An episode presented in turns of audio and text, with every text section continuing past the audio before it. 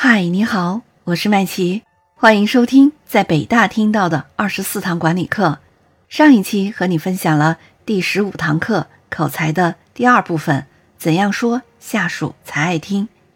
这一期来分享第三部分，提高自己的应变能力。在日常的交往当中，我们免不了会遇到各种各样的麻烦，这个时候。有一定的口才和策略，就会帮助我们摆脱困境，保持尊严。在生活中也有很多这样的例子。有一位已经是几家连锁公司的大老板，可是有人呢却在社交场所讽刺他受教育水平太低，是暴发户，或者会笑话他小时候穷困潦倒的模样。他却坦然开了自己的玩笑，他说：“没错啊，我出身穷苦的家庭，我小的时候。”别的小孩坐模型飞机，而我是在做模型馒头。再比如，你正在兴高采烈地和朋友分享你最近做的一笔生意赚了大钱，不料另一个人恰好过来说：“别听他吹，他没有赔本就算万幸了。”这时候你该怎么办呢？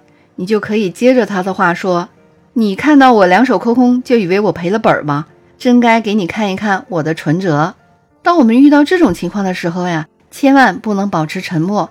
否则就等于你默认了别人的讥讽，这就会不利于在人际交往当中你占主动。如果这些行为是亲友、同事的开玩笑的话，那么你不妨以诙谐的话予以反击，不要用气愤和尖刻的话来反击，那样呢会有失风度。对这些善意的围攻，我们要用幽默的自嘲，就可以使我们从困境中摆脱出来，以泰然自若的神情面对别人。不仅不会使你自己受损，还会平添许多风采。表面上看啊，这是自嘲，其实是包含着自嘲者强烈的自尊、自爱的积极的交际手段，会增加我们的交际魅力。如果你遇到的是平时就与你有怨、故意让你出丑、别有用心的人，那么你一定不能嘴软，要迎头予以还击。给大家讲个萧伯纳的故事吧。有一次啊，萧伯纳正在坐在那里思考问题，他身边的一位美国金融家说：“萧伯纳先生，告诉我，你正在思考什么？我将付你一美元。”萧伯纳看了他一眼，说：“我的思考不值一美元。”接着他的话锋一转，说：“我思考的正是你。”金融家本想戏弄萧伯纳，却没想到会自讨没趣，对别人恶意的讥讽。反讽要针锋相对，不留情面，使之气焰全消，无法再自鸣得意。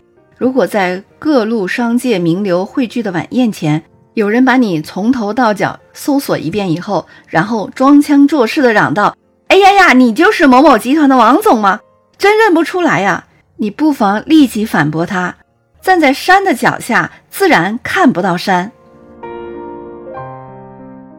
在交际场合中，人身攻击这一类的不愉快的事情是难免的，尤其是老板们都处于商战第一线，有意无意中多少也得罪和结怨了一些人。遇到对方的讽刺或者是轻视，如果你不想哑巴吃黄连，就用回讽作为你的应变策略也是必要的。交际当中，老板们可能还会碰到这类困境。某人总是在你面前夸耀他的成就，而你却一直被公司市场前景不景气所困扰，或者你很讨厌这个人，不愿跟他啰嗦，浪费时间。为了避免他人误会你嫉妒或者是怨恨他，你可以另起炉灶，转换话题，打断他，或者是找个借口开溜。交际中的借口策略是行之有效的。比如说啊，我有急事，有个朋友约我出去一趟。身体不舒服，堵车了，等等。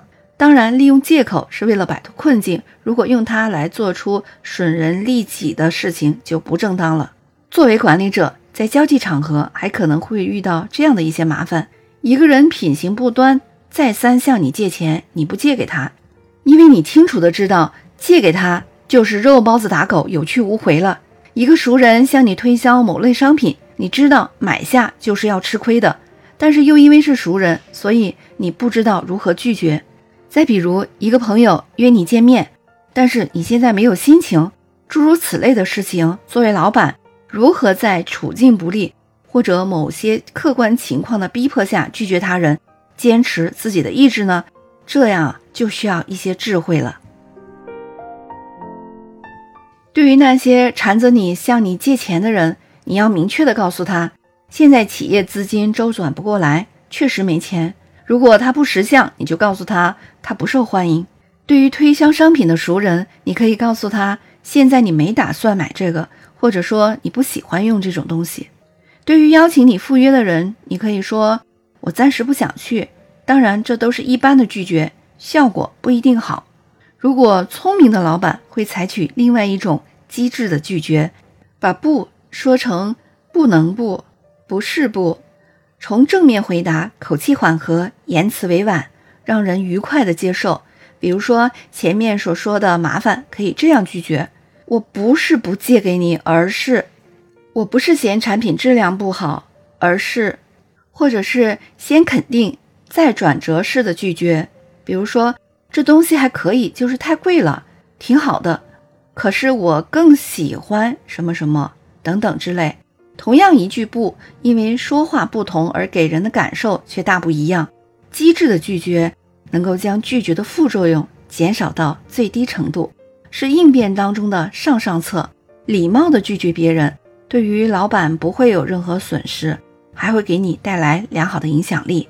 每个人都希望拥有自尊，即使是在被人拒绝的时候，所以不伤害他人而又能脱身而出，灵活应变。